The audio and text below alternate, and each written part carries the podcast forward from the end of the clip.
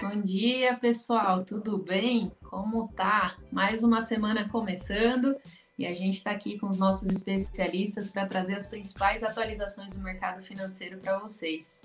Vamos começar falando de renda fixa? Para isso, eu convido o Felipe Martins para falar com a gente.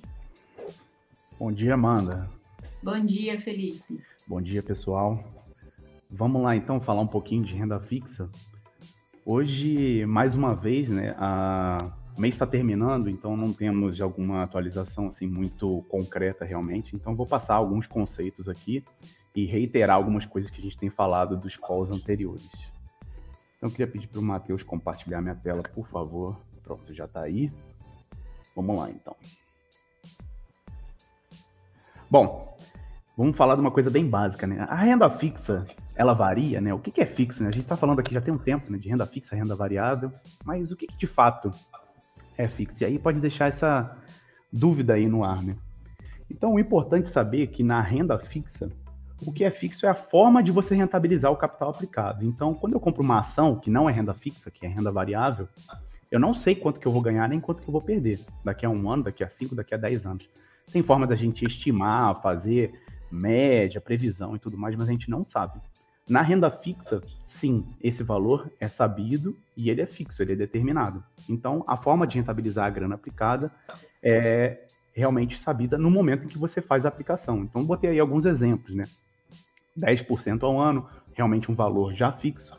IPCA mais 3,5%. Então aqui eu tenho alguma coisa que eu não sei quanto que vai dar, né, o IPCA, mas eu sei que vai ser exatamente a variação dele mais 3,5% ao ano. Ou então totalmente referenciado a um índice, né, como o CDI, por exemplo. Então vai pagar 120% do CDI. Então passou um tempo, o CDI vai me dar um tanto e essa minha renda fixa vai me dar esse tanto mais 20%. Agora repara que eu coloquei aí né, um asterisco aqui, né, a forma de rentabilizar a grana aplicada. E tem uma letrinha miúda aqui no contrato, né, aquela que fica lá embaixo, que a gente não costuma ler. Então eu convido vocês aí a pegar uma lupa, né, e dar uma olhada aí de perto no que está escrito nessa letrinha miúda, porque é importante. Então, ó, pa passa a lupa ali, eu já peguei a minha, ó, e aí está dizendo que aquele valor ele é fixo desde que eu fique com o título, né? A gente chama de título quando a gente faz uma aplicação na renda fixa, até o vencimento. Então, ele tem um vencimento de um ano, de um ano e meio, seis meses. Se eu ficar até o final, aquele valor é fixado. Se eu não ficar até o final, ou seja, se eu vender, eu comprei o título, se eu vender antes, tiver essa possibilidade, a rentabilidade contratada, ou seja, aquela, aquele aspecto que torna a renda fixa fixa, ele perde essa materialização, ele já não existe mais. A rentabilidade contratada, na verdade, a rentabilidade que eu vou obter, ela pode ser maior do que a contratada, ela pode ser menor do que a contratada e ela pode ser negativa também. Eu posso perder dinheiro com a renda fixa se eu não ficar até o vencimento, tá? Então é importante saber disso aqui, porque é, como a gente pensa em renda fixa, né? A maioria das pessoas já pensa, não, não tem como perder dinheiro, né? Se a renda é fixa, tá, tá fixado lá. Sim, mas não esquece da letrinha miúda que a gente foi ler aqui no final do contrato, no finalzinho ali do contrato. Então é importante saber que esse valor ele é fixado se você fica realmente até o final. E aí eu quero mostrar um efeito aqui com vocês. Vai ter um pouquinho de conta na tela, mas não precisa se assustar. A conta já está toda feita, tá? É só para a gente poder ver um final disso qualitativo e linkar também com informações que a gente já tem falado nos outros calls. Então, uma das aplicações de renda fixa, a gente tem falado bastante Tesouro Direto, né? Ela é bem comum, é o Tesouro Pré. Né? Então, eu já tenho ela pré-fixada, já sei quanto que eu vou ganhar. Então, imagina, você não fala o preço, né? Normalmente, quando a gente fala uma aplicação de renda fixa, você não fala o preço que você comprou, embora tenha. Mas a gente fala a taxa que você está ganhando. Então, a gente chama isso de taxa aqui. Então, Tesouro Pré, ó, tem vencimento em um ano. Então, se eu ficar um ano, eu vou ganhar 9,65%, que é a taxa. E aí eu coloquei aqui uns valores, tá? O Tesouro Pré, ele sempre tem um valor de mil reais lá no final. Então você sempre vai receber mil reais no vencimento. Então, para eu poder ter uma rentabilidade, para eu estar tá ganhando alguma coisa, eu tenho que comprar ele por menos de mil reais, para poder ganhar alguma coisa aí. Fazendo as contas, com esse valor aqui, de 9,65 ao ano, eu compraria ele hoje, supondo agora, ele, é, o mercado abre e eu vou lá 10 e meia da manhã e compro ele por 912 reais.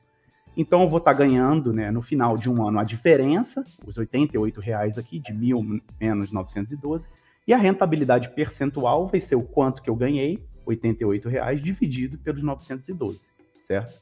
Mas aqui a gente não pode esquecer de uma lei básica do mercado que não tem como fugir em nenhum lugar do mundo e nenhum mercado, renda fixa e renda variável, que é oferta e demanda. Então, toda vez que tem muita oferta, o preço tende a cair. E toda vez que tem muita demanda, o preço tende a subir. Uma coisa que todo mundo quer tende a ter preços cada vez mais altos, e uma coisa que ninguém quer, ou seja, começa a ter muita oferta, tende a ter preços cada vez mais baixos. E isso acontece também com os títulos do Tesouro. Então, digamos que depois de passado um, um tempo, uma hora e meia, por exemplo, chega meio-dia do mesmo dia, tá? na mesma data, da meio-dia, e aí oferta e demanda, o preço vai variando, e aí esse título agora ele passa a ser negociado a outro preço, a R$ 909,09. Então repara que agora o preço do título está menor. Isso faz com que eu tenha uma rentabilidade, como ele vale sempre mil lá no final, eu tenho uma rentabilidade de 90 reais agora, em vez daqueles 88 que eu tinha anteriormente, então minha rentabilidade está maior. E se você calcular a taxa, vai dar 10%.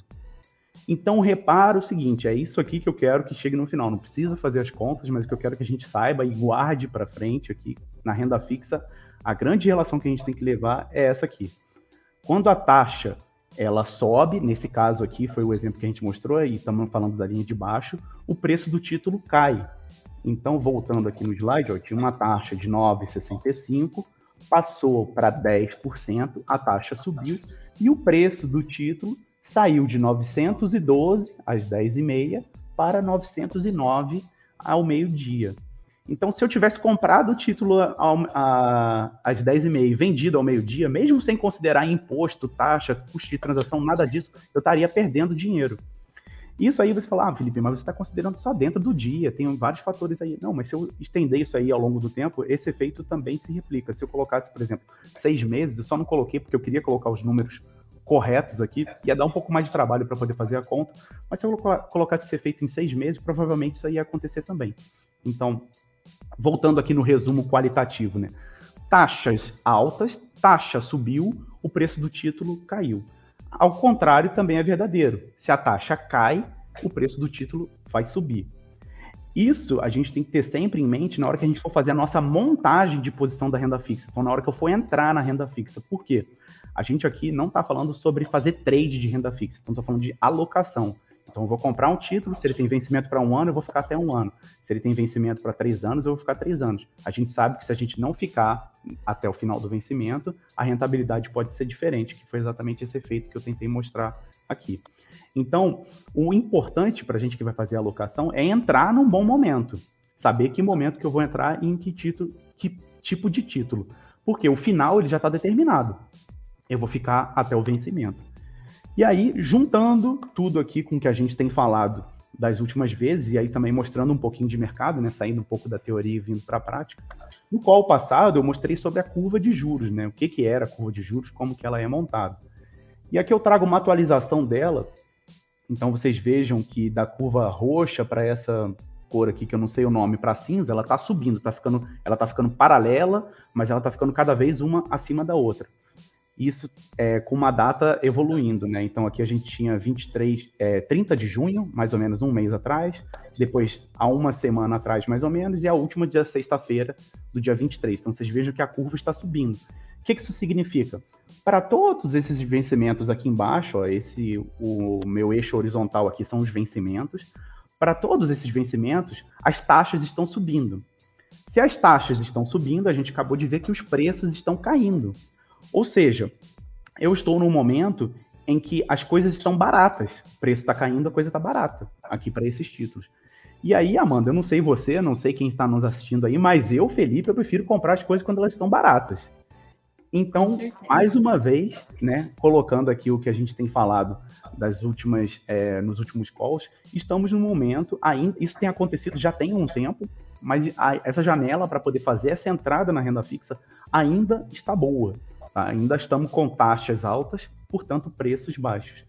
E aí, só uma última colocação aqui também, que eu peguei o máximo, né, cada linha, se você traçasse uma linha vertical aqui, isso é um determinado vencimento. Então, por exemplo, onde eu estou passando o laser aqui agora, seria o título que vence em 9 de dezembro de 2025. Então, se eu ver qual foi a maior taxa que ele teve, lembrando, maior taxa, menor preço. Então, se eu ver qual a maior taxa ou qual o menor preço que ele teve desde janeiro de 2020 e plotar isso no gráfico, aí eu tenho essa curva esquisita aqui de cima. Mas o que eu quero chamar a atenção é principalmente dessa parte aqui, aonde essa curva preta se junta com a curva cinza.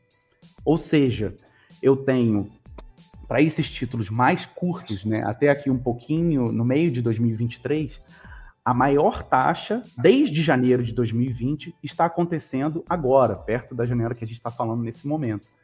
Então, em um ano e meio, o me melhor momento de preços mais baixos ou de taxas mais altas está acontecendo agora, né, em julho. Na verdade, vem melhorando desde o mês passado, né, vem ficando cada vez melhor para você poder entrar. Quem entrou, por exemplo, no mês passado em alguma coisa dessa aqui, se for lá olhar o, o seu saldo e for fazer um saque agora, tiver que sair, comprou alguma coisa para 2023, mas quer vender, vai provavelmente ver algum prejuízo aí nesse, nesse título que estiver vendendo. Porque a rentabilidade ela é fixa, a renda fixa só serve quando você fica até o final do contrato. Se a pessoa ficar até 2023, vai receber aquilo que ela contratou, não tem problema nenhum. Agora, se sair antes, pode ser que tenha problemas aí. Então, a gente não vai falar sobre essa situação de sair antes, isso para a gente aqui só entra na reserva de emergência e a gente coloca isso em títulos mais seguros que não sofram tanto esse efeito, tá? Mas isso aqui corrobora mais uma vez com o momento que a gente está bom para poder fazer a nossa alocação em renda fixa. A curva de juros, para poder terminar, a gente usa os títulos pré-fixados, mas como eu mostrei no call passado, né, principalmente lá no Tesouro Direto, todos os títulos do Tesouro, tanto o pré-fixado quanto os outros, o Tesouro IPCA+, ou o Tesouro Selic, eles têm um componente pré-fixado também. Então, isso aqui se reflete lá se eu fosse plotar daqueles outros títulos do Tesouro, também ia aparecer esse mesmo efeito. A gente não precisa levar exatamente para lá, mas resumindo, aquele componente pré-fixado do, do, Tesouro IPCA, que ele paga IPCA mais alguma coisa, esse componente está no maior patamar possível, possível não, está no maior patamar desde janeiro do ano passado.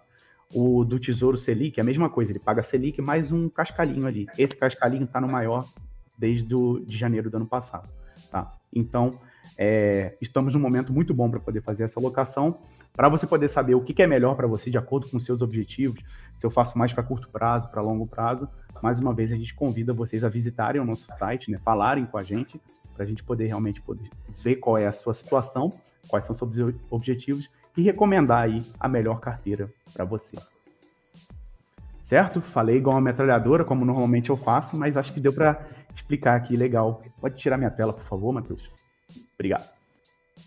Muito bem. Obrigada, viu, Felipe, pelas informações. É muito importante, né? A gente tem pessoas que estão tá entrando no mundo de investimento agora, então a gente só falar renda fixa, a pessoa não entende do que se trata, então é legal trazer essas, essas informações para a galera. Obrigada, viu? Obrigado, Amanda. Boa semana, pessoal. Boa semana para você também, Amanda. Obrigada. Bom, pessoal, agora a gente vai falar sobre renda variável e quem fala sobre renda variável é o Felipe Garran. O Felipe Garran está de férias essa semana. Então, ontem à noite ele deixou o vídeo gravado para a gente passar aqui na call com as informações para vocês. Então, a gente vai rodar o vídeo deles agora para vocês é, a respeito do que ele tem para falar para a gente sobre renda variável.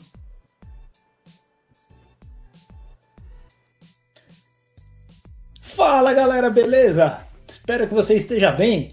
Esse nosso call de segunda-feira, né? Semana do dia 26 ao dia 30. Mas eu estarei em férias, então eu gravei meu call. É, domingo à noite, dia 25, tô aqui gravando esse call para vocês, legal? Então vamos junto, porque vai ser bem legal. A gente vai falar um pouquinho sobre como é que está o mercado de renda variável para essa semana que se inicia no dia 26. Beleza? Vem comigo aqui, deixa eu colocar a minha apresentação aqui com vocês. Vamos ver se vai rolar isso aqui. Ah, vai rolar sim, né? Pá, pá. Aqui vai ficar mais legal. Uma apresentação grande, eu pequeno, é como deve ser. Então, deixa eu conversar um pouquinho a respeito dessa apresentação que a gente está esperando aí, né? O que, que a gente está esperando para o mercado nessa semana. Legal? Muito bem. Então, o que aconteceu na semana passada? Na semana passada, o IMAT, né? Lembra que o nosso IMAT, ele nada mais é. é peraí, saiu o negócio aqui, voltei. O IMAT nada mais é do que o, aquele índice da bolsa que mostra as empresas que têm a ver com o setor de commodities, né? Então, principalmente empresas como Vale, CSN, né? Então, minério de ferro, siderurgia e assim por diante. Olha só o desempenho, 27,09 no ano, né? Então segue comandando aí as BDRs, também estão com um bom desempenho no ano, né? E a gente vê que o setor de construção civil, né, mercado imobiliário aqui, ele vem performando bem mal. O Ibovespa, né, na média do ano, tá lá em 507, não é um ano dos melhores para a bolsa, né? Mas a bolsa, alguns setores vêm performando bem, como o setor de commodities, como a gente viu. Legal? Lembra que eu gosto muito de colocar isso numa, num gráfico de retorno versus risco, né? Aqui no eixo X a gente tem os riscos, essa é a volatilidade de se investir nos mais diferentes tipos de ações, tá certo? E aqui você tem o retorno, né, no eixo X, tá bom? Retorno aqui do eixo X, beleza? Muito bem. Ó, o IMAT é o que está arrasando, como a gente viu, um retorno aí na casa de 27%, com uma vol abaixo de 28%. Setor imobiliário, as empresas de construção civil, vol alta na casa de 33% e vem retornando negativamente. Outro destaque é o IFIX, que é o índice dos fundos imobiliários, né? Vem com uma vol baixa, como é de costume, isso não mudou, mas o retorno está um retorno negativo nesse ano, ainda efeito da pandemia, desse reajuste de como é que vão ser as lajes corporativas tal. Então existe bastante temor, isso gera incerteza e tem gerado então esse retorno negativo por hora. Beleza? Muito bom. Semanalmente falando, a gente teve né, o índice de BDRs indo muito bem na semana passada. E por quê? Porque a Bolsa Americana segue andando muito forte. Né? É, lembra o seguinte: o B, a BDR, quando você tem BDR na sua carteira, bolsa subindo, joga para cima, bolsa americana subindo joga para cima o seu resultado e o dólar subindo também joga para cima. Então isso aqui é a combinação do resultado da bolsa americana naquele período do tempo e dólar. Semana passada foi um belo do investimento. É legal ter em carteira um pouco de BDR para diversificar a sua carteira, diversificar o risco, né? Lembra que aquele de commodities, o IMAT, segue indo muito bem, então a gente tem indicado isso para os nossos clientes. Lembrando, tá? Isso aqui não é indicação de compra de investimento. Você quer indicação nossa? Vira cliente nosso que a gente vai ajudar você a montar uma carteira vencedora, uma carteira que vai te fazer em 5, 10, 15 anos acumular uma riqueza muito legal. Legal? Bom, Ibovespa na semana passada andou negativo, 0,79 negativo, não foi uma semana boa para o Ibovespa. E os que mais sofreram foram consumo e principalmente construção civil, né? Construção civil sofreu muito na semana passada, como já vem acontecendo. Setor elétrico, a gente está acompanhando muito de perto por conta da crise hídrica, né? Será que vai ter racionamento? Será que vai zoar muito a economia isso daí?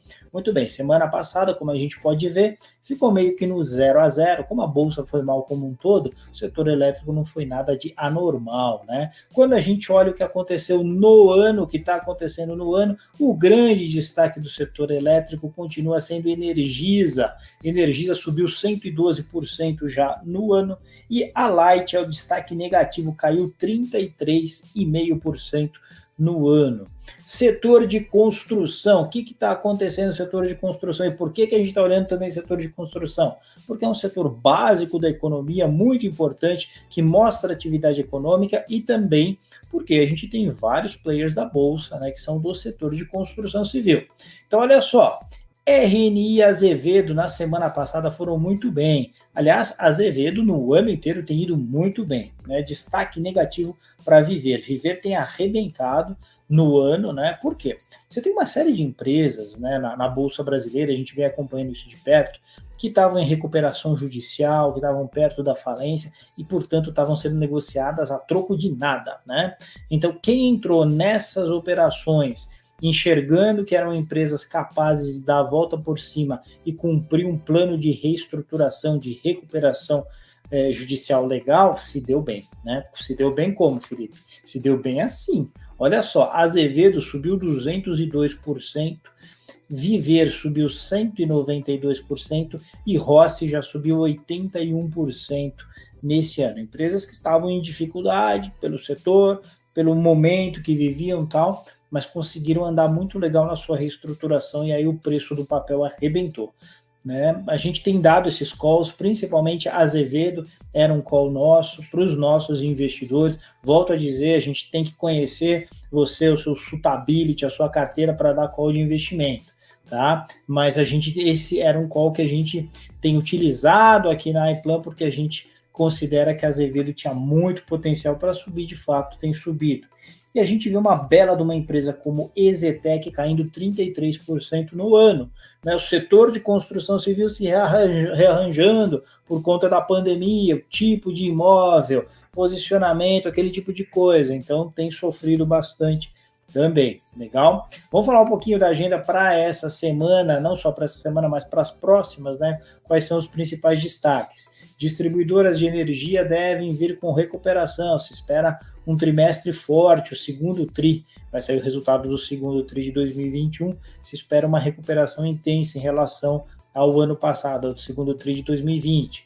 Geradoras sofrendo com a crise hídrica, então entre transmissão e geração estamos preferindo as transmissoras. Deve vir um aperto monetário mais forte do que a gente esperava, né? A gente percebe os indicadores de inflação fortes e a gente acredita que o aumento de juros pode ser até na casa de 1% na próxima reunião do Copom. E fica aquela discussão, né? É, bolsa sobe se a gente tem indícios de que a vacinação vai andar rápido e essa variante Delta não vai afetar tão fortemente como se esperava ou como se espera. Por outro lado, se se percebe que a eficácia das vacinas é menor em relação à variante Delta do que se esperava, a gente deve ter a bolsa sofrendo. Ou seja, se espera bastante volatilidade aí, até também pelo cenário político. No cenário externo, a, nosso, a nossa grande atenção, foco de atenção, vai para o monitoramento dos resultados das companhias americanas. Né? A bolsa americana vem subindo há anos, muito fortemente. E o que a gente espera é que em algum momento vai haver uma correção. O trigger dessa correção, que vai fazer com que essa correção aconteça é quando os resultados não vierem tão fortes quanto esperado. Então a gente está de olho aí, a gente acredita que isso pode demorar um pouquinho ainda, mas quando você tiver um ponto de inflexão e os resultados começarem a dar uma fraquejada, a gente acredita que o preço das ações americanas pode cair. Então, olho aberto para quem está investido em BDR. A gente recomenda, mas tem que ser um investimento pequeno na nossa na visão da carteira do investidor. Primeiro, porque o nível do dólar já está num patamar legal, e segundo, porque deve haver uma correção em algum momento da bolsa americana. Beleza? Muito bom. Deixa eu descartar tudo aqui. E é isso, pessoal, é isso, né? Fica com a gente aí, eu já volto agora a palavra aí para o pessoal. Aí acho que é a Amanda que está apresentando hoje, né? E fiquem com a gente aí. Obrigado por me aguentarem. E até mais, um abração, boa semana, bons investimentos para vocês. Valeu, tchau.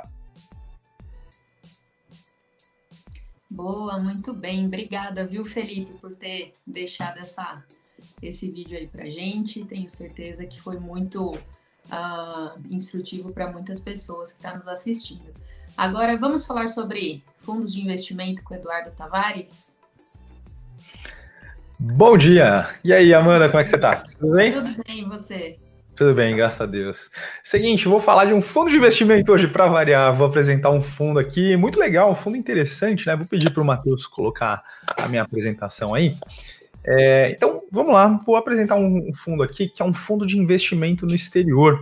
E olha só, esse é um fundo multimercado e atualmente a tese dele é uma aposta na melhora, na retomada da economia após aí o pior da pandemia, segundo é, o gestor desse fundo, que daqui a pouco eu vou falar quem é, é tende aí o, o call da reabertura que o pessoal tem chamado, né? Uma volta aí das atividades, pessoal podendo sair um pouco mais, empresas aí reaquecendo, né? E esse gestor enxerga um potencial bom de retomada e óbvio que isso, na visão dele, então, vai se refletir no preço das ações.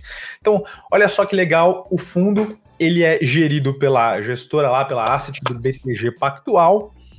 É, e trata-se aqui, na verdade, eu botei o nome dele aqui em cima, né? É o Mobius Emerging Markets é, Fundo de Investimento no Exterior, né? Um fundo multimercado. Então, é gerido lá pela gestora do BTG.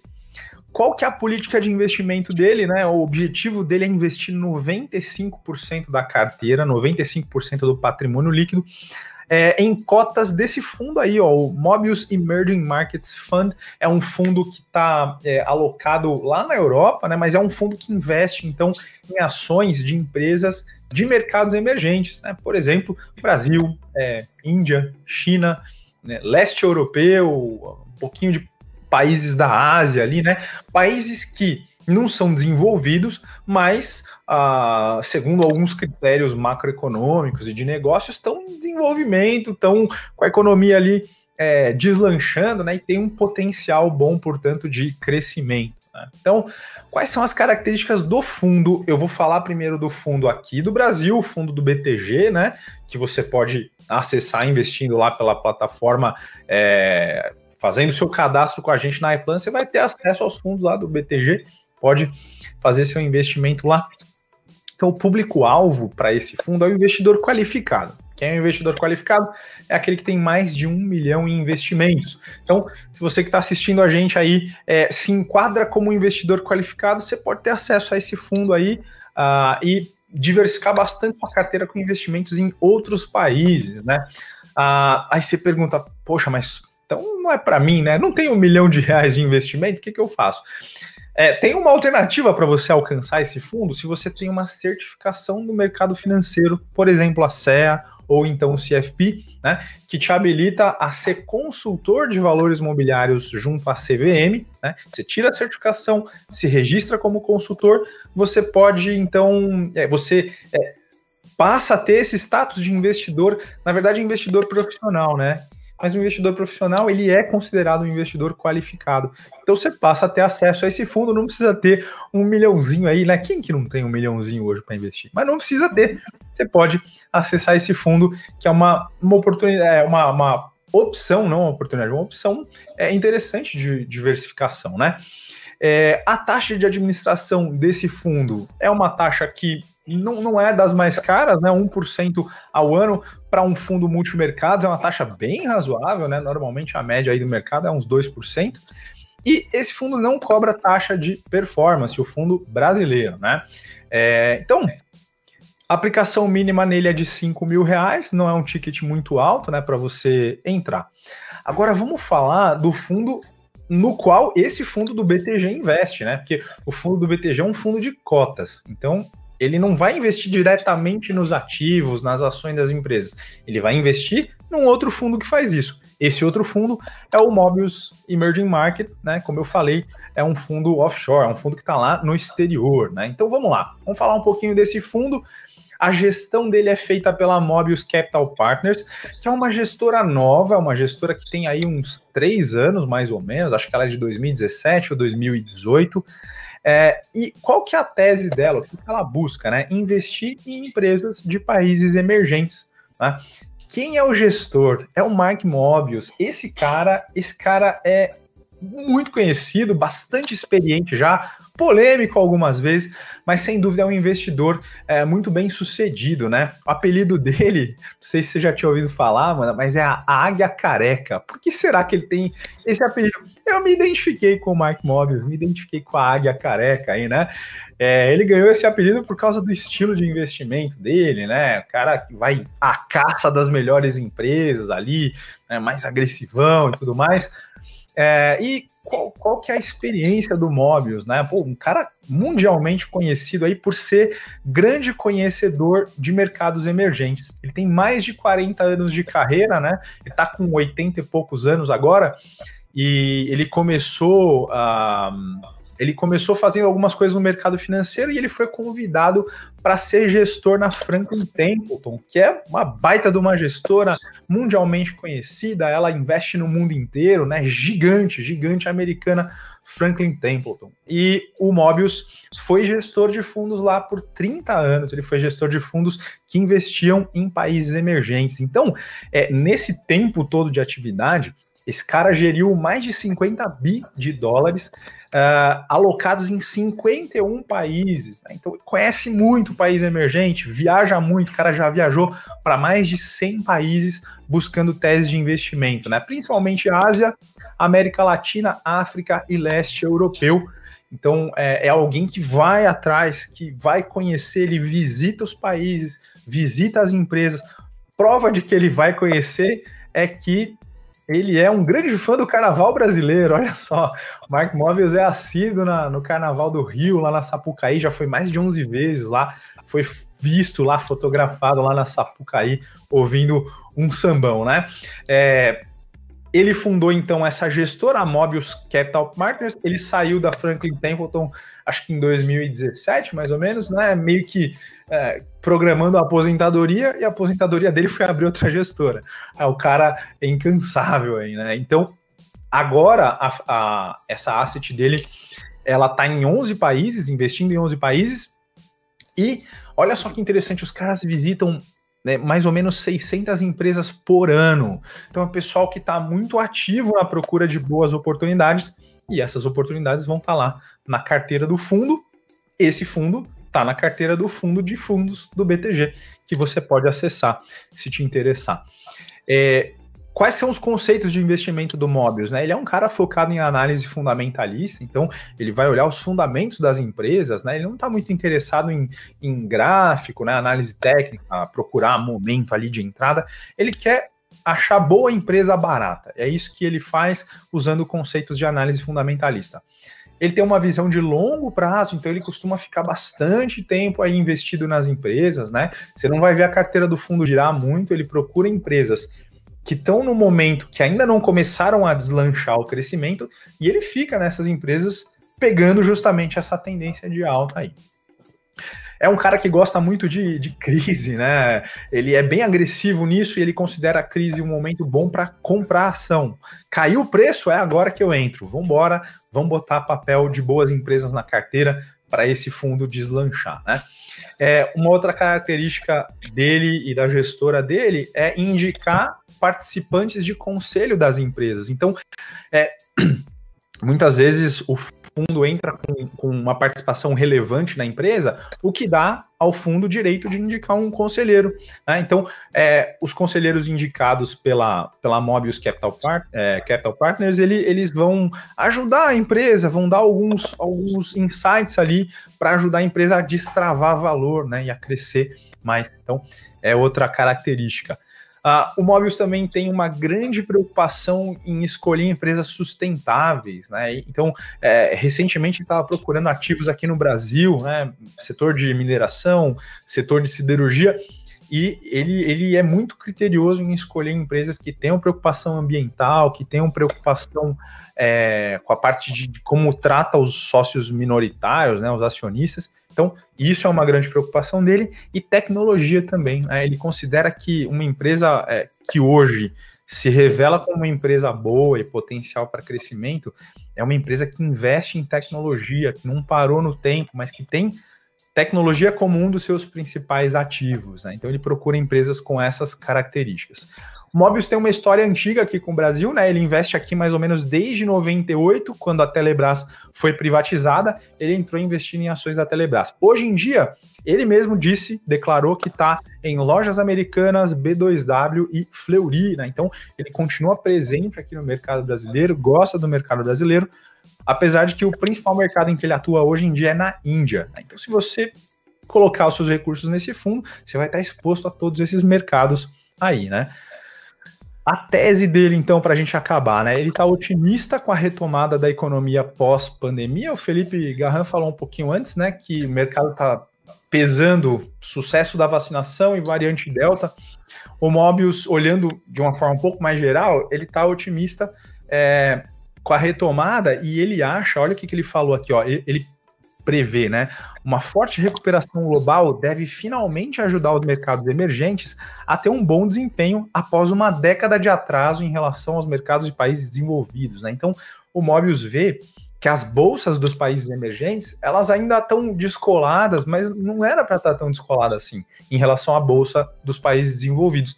Então ele acha que a partir dessa reabertura os emergentes vão ser muito favorecidos e tem potencial aí de se aproximar um pouco mais do desempenho dos mercados americanos. Então ele está vendo com otimismo aí a retomada. Então, só para vocês verem aqui, desempenho recente desse fundo, né? De janeiro de 2009 a julho de 2021. É um fundo que acumula 110% de valorização em 24 meses. No ano, ele está com uma rentabilidade de 26,22%, né, até julho. Uh, ele tem uma volatilidade alta, né? Como você pode ver aqui, ó, 21,39% de volatilidade, oscila bastante o fundo, né?